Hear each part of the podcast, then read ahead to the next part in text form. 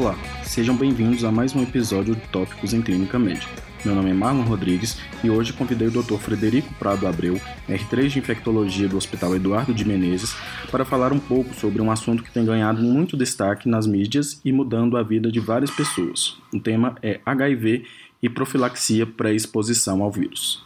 Aproveitem. Olá, o ano de 2021 representa um marco mundial dos 40 anos desde que surgiram as primeiras preocupações das autoridades de saúde pública nos Estados Unidos sobre uma nova e misteriosa doença que, no decorrer da década de 80, foi definida como Síndrome da Imunodeficiência Humana, a AIDS, causada pelo vírus HIV. De acordo com estimativas da UNAIDS, acredita-se que até o final de 2019 mais de 75 milhões de pessoas foram infectadas pelo HIV desde o início da epidemia e que em 2019 havia cerca de 38 milhões de pessoas vivendo com HIV em todo o mundo.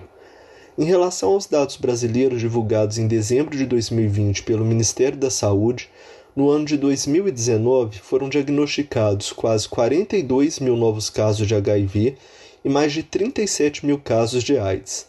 Vale a pena reforçar que HIV e AIDS não são sinônimos e que nem todo mundo que vive com HIV chega a desenvolver AIDS.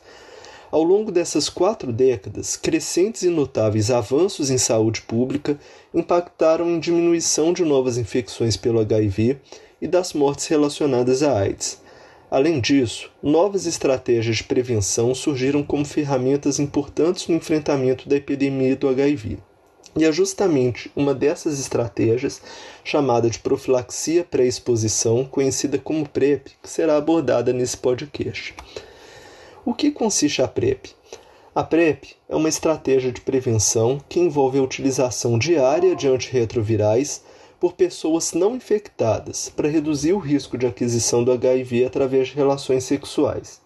Esse medicamento é um comprimido coformulado com os antirretrovirais tenofovir na dosagem de 300 mg e entricitabina na dosagem de 200 mg, que foram incorporados no Sistema Único de Saúde pela portaria número 21 no dia 25 de maio de 2017. Antes de avançarmos um pouco mais em relação à PrEP, é fundamental reforçarmos alguns conceitos. Qualquer pessoa, independente de sua orientação sexual e ou identidade de gênero, que tenha relações sexuais sem proteção, se expõe potencialmente à infecção pelo HIV ou outras infecções sexualmente transmissíveis. Mas um conceito importante a ser trabalhado é o entendimento sobre vulnerabilidades e populações chaves, como gays e outros homens que fazem sexo com homens, trabalhadoras e trabalhadores do sexo, pessoas trans, pessoas que usam álcool e outras drogas e pessoas privadas de liberdade. Esses segmentos populacionais, que apresentam prevalências desproporcionais quando comparadas à população em geral, possuem vulnerabilidades aumentadas por interferência de fatores estruturantes da sociedade e comportamentais. Os candidatos à PrEP, então, que estiverem dentro das populações-chave e critérios para indicação poderão iniciar a profilaxia mediante testagem negativa para o HIV. Como que é feita essa avaliação inicial e essas pessoas podem devem proceder? No site www.aids.gov.br, que é vinculado ao Departamento de Condições Crônicas e Infecções Sexualmente Transmissíveis do Ministério da Saúde, na aba para o público geral, em prevenção combinada, há um link para a página referente à PrEP. Nessa página, a pessoa pode pesquisar os serviços de saúde do SUS que oferecem a PrEP em cada estado em cada cidade ou localidade onde tem um serviço mais próximo. E uma vez que o indivíduo esteja inserido nesse serviço de saúde, é realizada uma avaliação inicial que inclui a abordagem sobre gerenciamento de risco e vulnerabilidades, uma avaliação do entendimento desse indivíduo e sua motivação para o início da PrEP, além da solicitação de alguns exames laboratoriais. Como é feita a abordagem sobre o gerenciamento de riscos e vulnerabilidades? Essa abordagem em relação à proteção contra a transmissão do HIV deve levar em conta que cada pessoa é autônoma e capaz de fazer escolhas do seu melhor interesse, e que a melhor estratégia é aquela que o indivíduo escolhe, entende como funciona e que seja capaz de usar de uma maneira correta e constante. Essa discussão envolve a experiência dessas pessoas em relação às suas práticas sexuais, as parcerias sexuais e os contextos sob risco aumentado para a aquisição do HIV. Então, a elegibilidade para o uso da PrEP está condicionada aos critérios de indicação, não sendo necessária a presença de todos eles, mas de características suficientes que mostrem a presença substancial do risco de infecção. A avaliação deve ter como referência nos últimos seis meses. Então, quais são esses critérios? relação sexual vaginal ou anal, tanto insertiva quanto receptiva, sem uso de preservativos nos últimos seis meses, que pode ser em pessoas sorodiscordantes para o HIV. E ou episódios recorrentes de infecções sexualmente transmissíveis e ou uso repetido de profilaxia pós-exposição, conhecida como PEP.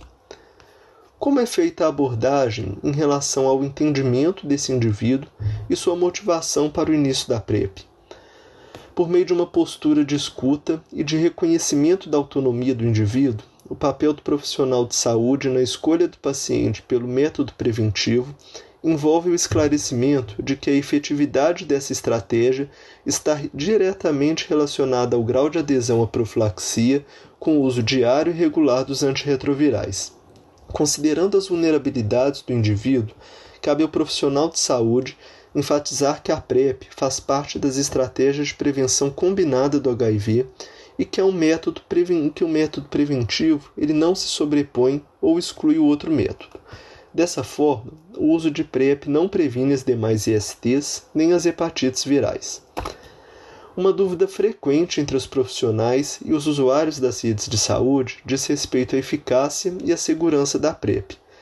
Uma revisão sistemática publicada em 2019 no JAMA, em 11 RCTs com 18.172 participantes, ao serem analisados os efeitos em termos absolutos, quando comparados o grupo que utilizou PrEP e o grupo placebo, observou-se uma redução absoluta do risco de 2% e um NNT de 50%.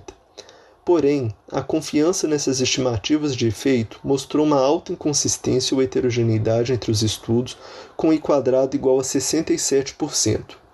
Quando feita uma análise por subgrupos, estratificada pela adesão, no grupo com nível de adesão igual ou superior a 70%, foram analisados seis traios com N igual a 7.328 indivíduos, e quando comparado o grupo que utilizou o PrEP ao grupo placebo, houve uma redução absoluta de risco de cerca de 3% e um NNT de 33, com I quadrado igual a zero e P menor que 0,001.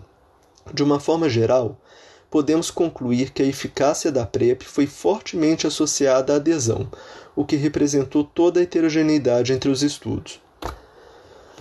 Em relação à análise de dano, quanto ao risco de eventos adversos graves, além do risco de fraturas e transmissão de qualquer infecção sexualmente transmissível bacteriana analisados nessa mesma meta-análise, não houve diferença significativa entre os grupos intervenção e controle. No entanto, em 12 RCTs, com N igual a 18.170, a PrEP foi associada com aumento do risco de eventos adversos renais, como aumento da creatinina, com aumento absoluto do risco em 0,56%, um NNH de 178 e I quadrado igual a zero. Outro evento adverso relatado foram queixas gastrointestinais, principalmente náuseas. Em 12 RCTs analisados, com N igual a 18.300 pessoas, a PrEP foi associada com aumento absoluto de risco de 1,95%, um NNH de 51, mais um quadrado igual a 43%. Embora a PrEP tenha sido associada a esses eventos adversos, a maioria foi considerada leve e reversível. Ainda durante a abordagem inicial ao paciente, até a prescrição da PrEP, quais os exames são solicitados? Primeiramente, deve-se excluir o diagnóstico prévio da infecção pelo HIV por meio da realização de um teste rápido. Caso seja suspeita de infecção aguda pelo HIV em pessoas com exposição de risco recente, principalmente nos últimos 30 dias, o teste a ser realizado é a quantificação de carga viral do HIV, com o objetivo de se estabelecer o diagnóstico e dessa forma, se a infecção pelo HIV for confirmada, a PrEP não está mais indicada. Devido ao fato do HIV, infecções sexualmente transmissíveis compartilharem as mesmas vias de transmissão, recomenda-se a testagem para sífilis, investigação das hepatites B e C por meio dos testes rápidos, além da documentação do perfil sorológico para essas hepatites e para a hepatite A. E antes da introdução da PrEP, recomenda-se também a dosagem de enzimas hepáticas como a ST e a LT, além da dosagem de creatinina sérica e do cálculo da taxa de filtração glomerular, pois devido ao potencial nefrotóxico do tenofovir, a PrEP não está indicada para aqueles indivíduos com clearance menor que 60. Como é realizado o segmento e o acompanhamento desses pacientes? Após a primeira consulta e a abordagem inicial, as pessoas devem retornar ao serviço de referência, idealmente em até 14 dias ou duas semanas, para reavaliação e verificação do resultado dos exames. Nessa consulta, será realizado um novo teste rápido para o HIV, além da prescrição da PrEP e avaliação do gerenciamento de risco e prevenção combinada. O medicamento prescrito, como falado no início desse podcast, é um comprimido coformulado que contém dois antirretrovirais com a dosagem de 300 mg de tenofovir e 200 mg de entricitabina. Esse medicamento pode ser tomado em qualquer horário do dia, com ou sem alimentos, idealmente respeitando o mesmo horário de administração escolhido pelo paciente. E quais são as dúvidas mais comuns em relação ao uso da PrEP? Após o início do uso da PrEP, quanto tempo é esperado para se alcançar a proteção? Para as relações anais, são necessários cerca de 7 dias, já para as relações vaginais, são necessários cerca de 20 dias após o início do uso regular e diário do medicamento. E se o paciente se esquecer de tomar o medicamento? Caso a pessoa fique por um ou até dois dias sem utilizar o medicamento, o que deve ser feito é ingerir o comprimido assim que possível nesse dia, retornando nos horários habituais nos próximos dias. É importante lembrar que não deve ser realizada a ingestão de dois ou mais comprimidos referentes aos dias sem uso do medicamento, pois essa prática não confere proteção adicional. Além disso, deve-se atentar que a partir do terceiro ao sétimo dia contínuo sem uso do medicamento, os níveis de proteção caem significativamente e, portanto, isso pode ser considerado como descontinuação da profilaxia. Nesses casos, deve-se considerar o uso da PEP e avaliar novamente a abordagem inicial para a reintrodução do medicamento. Por falar em PEP, como mencionado anteriormente, o que ela tem em comum e o que ela tem de diferente da PrEP. O que é igual entre as duas? Ambas são utilizadas por pessoas não infectadas pelo HIV, utilizam antirretrovirais para prevenir a aquisição do HIV, ambas são disponibilizadas e prescritas por instituições de saúde e ambas são eficazes quando tomadas corretamente. E o que diferencia uma e outra? A PrEP é iniciada antes da exposição potencial e a PEP é realizada após a exposição. E a PEP tem uma duração de 28 dias. Já a PrEP exige o uso contínuo enquanto existir o risco do HIV. Como são feitas as consultas de acompanhamento dos usuários da PrEP? Após a primeira dispensação dos medicamentos, o indivíduo deve retornar ao serviço de referência em 30 dias e os retornos subsequentes, a depender da adesão do usuário, poderão ser em 30, 60 ou 90 dias, com a realização periódica dos exames já citados e outros exames se necessário. Aqueles pacientes já elegíveis para dispensação em 90 dias podem receber o um medicamento até para 120 dias. Gestantes e lactantes podem utilizar PrEP? Nesses casos, cabe uma avaliação sobre riscos e benefícios da utilização da PrEP em mulheres soronegativas com desejo de engravidar de parceiros soropositivos ou que se encontram em situações de potencial exposição ao HIV. Nenhum problema de saúde foi associado ao uso de PrEP por mulheres no início da gravidez ou por seus filhos em ensaios clínicos, embora o medicamento tenha sido descontinuado assim que a gravidez foi detectada e a segurança a longo prazo do uso de PrEP por mulheres sem infecções por HIV durante a gravidez ou durante a amamentação ainda não foi determinada. Mas nenhum efeito adverso foi encontrado em bebês expostos a tenofovir entre citabina quando tomado como parte de um regime de tratamento para mulheres com infecção por HIV durante a gravidez ou durante a amamentação. E por fim, quando a PrEP deve ser descontinuada? Basicamente, isso vai ocorrer em duas situações. Se em algum momento esse indivíduo for diagnosticado com HIV, e nesses casos devem ser realizados os exames de carga viral, genotipagem e o início da terapia antirretroviral com os acompanhamentos ambulatoriais subsequentes.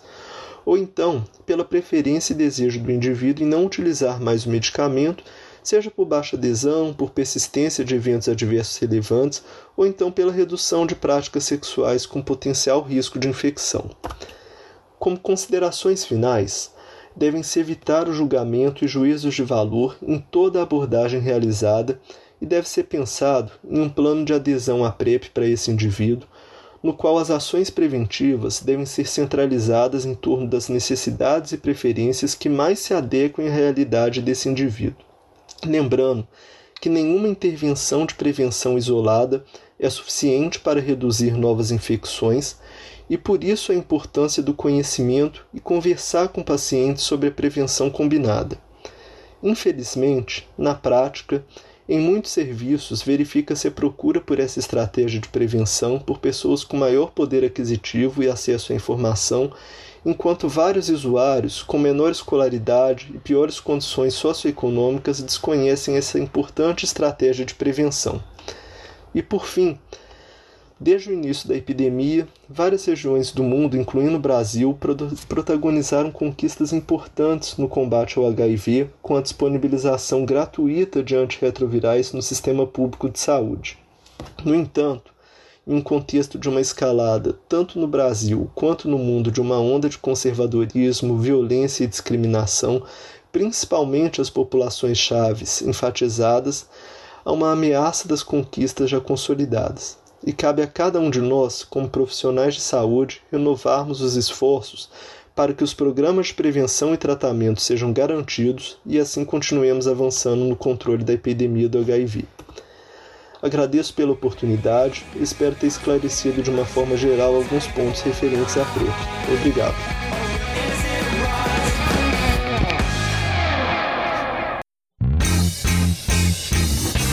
você que está aí acompanhando Tópicos. Para não perder nenhum episódio, assine o nosso podcast no Spotify, Apple Podcasts, SoundCloud ou seu agregador preferido. E toda semana você receberá um aviso de um novo episódio lançado. Aproveita e deixa também uma avaliação nossa por lá. O arroba Tópicos Podcast é o nosso canal de interação no Instagram, onde publicamos material extra, quiz para ajudar a consolidar as informações e você pode deixar seu comentário ou sugestão de temas. Lembrando que o podcast é uma ferramenta de orientação educacional e informação, não substituindo uma recomendação de saúde ou diretriz de condutas. Obrigado e até o próximo episódio.